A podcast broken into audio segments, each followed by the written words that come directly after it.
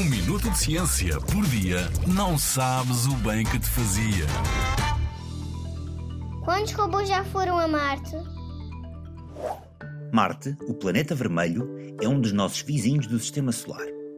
Este planeta tem suscitado bastante curiosidade ao longo dos anos. Atualmente, para podermos estudar Marte, temos de enviar robôs para lá. Podemos dividir estes robôs em dois tipos diferentes: as sondas e os rovers.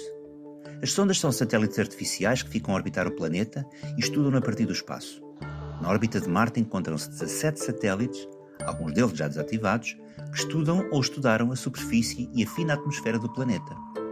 Já os rovers são robôs que aterram em Marte e muitos deles movimentam-se na sua superfície. Neste momento, há seis rovers em Marte, aos quais se irá juntar um outro que irá ser lançado ainda em 2022 pela Agência Espacial Europeia. É o ExoMars. Todas as missões a Marte envolvem muitos anos de trabalho de várias equipas de cientistas e engenheiros de todo o mundo.